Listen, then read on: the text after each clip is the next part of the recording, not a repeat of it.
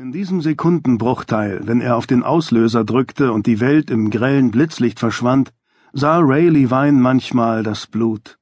Er wusste natürlich, dass er es nur vor seinem inneren Auge sah, aber gelegentlich, wie jetzt gerade, war die Vorstellung so real, dass er die Kamera senken und eine Weile auf den Boden starren musste. Dieser fürchterliche Moment. Der Moment, in dem sich Rays Leben für immer verändert hatte, indem er sich von einem Mann mit klaren Zielen und einer äußerst vielversprechenden Zukunft in den totalen Loser verwandelt hatte, der er jetzt war, überkam ihn nie in seinen Träumen oder wenn er allein in der Dunkelheit lag. Diese erschütternden Visionen warteten auf Situationen, in denen er hellwach, unter Menschen und mit etwas beschäftigt war, was manche Leute etwas sarkastisch vielleicht als Arbeit bezeichnet hätten.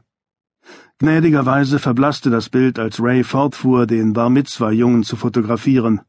Äh, guck mal hierher, Ira, rief Ray hinter dem Objektiv. Mit wem hast du was? Ist es wahr, dass Jen und Angelina immer noch deinetwegen im Clinch liegen? Ray bekam einen Tritt gegens Schienbein. Jemand stieß ihn zur Seite. Ray schoss dennoch weiter Fotos von Ira. Wo ist nachher die Party, Ira? Welches glückliche Mädchen bekommt den ersten Tanz?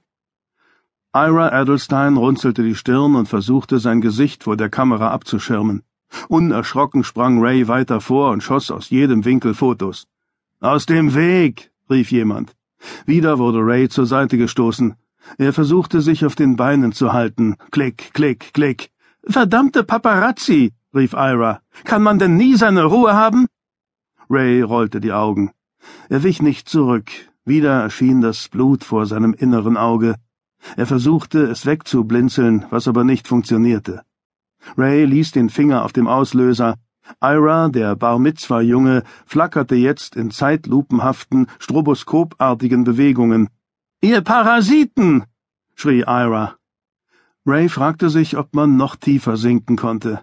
Ein weiterer Tritt gegens Schienbein beantwortete die Frage Nein.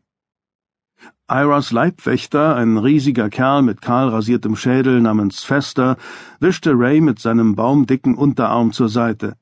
Er tat das mit etwas zu großer Begeisterung, so dass Ray fast gestürzt wäre. Ray sah Fester mit einem Was soll der Scheiß Blick an. Fester entschuldigte sich lautlos. Fester war Rays Chef und Freund und der Besitzer von Celeb Experience Paparazzi for Hire und die Firma tat genau das, was der Name besagte.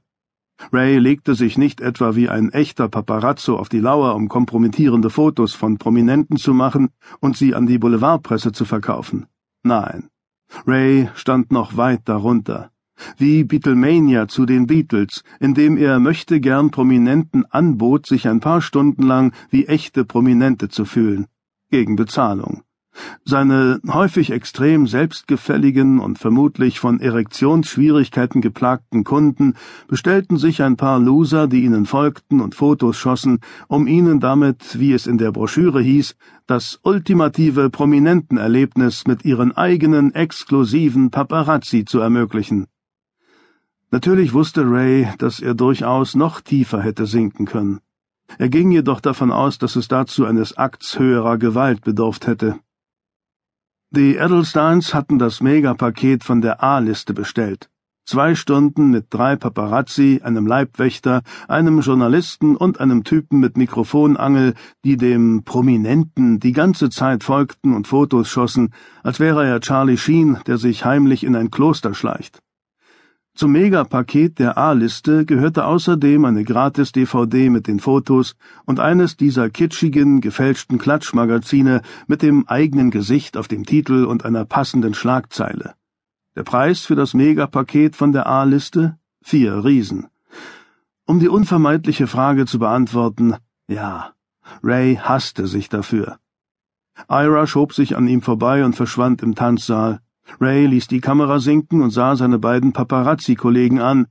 Keiner von beiden hatte das Loser L auf die Stirn tätowiert, weil das ehrlich gesagt schlicht unnötig gewesen wäre. Ray sah auf die Uhr. Mist, sagte er. Was ist? Wir haben noch eine Viertelstunde. Seine Kollegen, kaum klug genug, ihre Namen mit dem Finger in den Dreck zu schreiben, grunzten. Noch eine Viertelstunde. Das bedeutete, dass sie reingehen und auch während der Aufnahmeprozedur weiterarbeiten mussten. Ray hasste das. Die Bar Mitzwa fand im Wingfield Manor statt, einem absurd protzigen Bankettsaal, den man, wenn man ihn etwas zurückgebaut hätte, für einen von Saddam Husseins Palästen hätte halten können.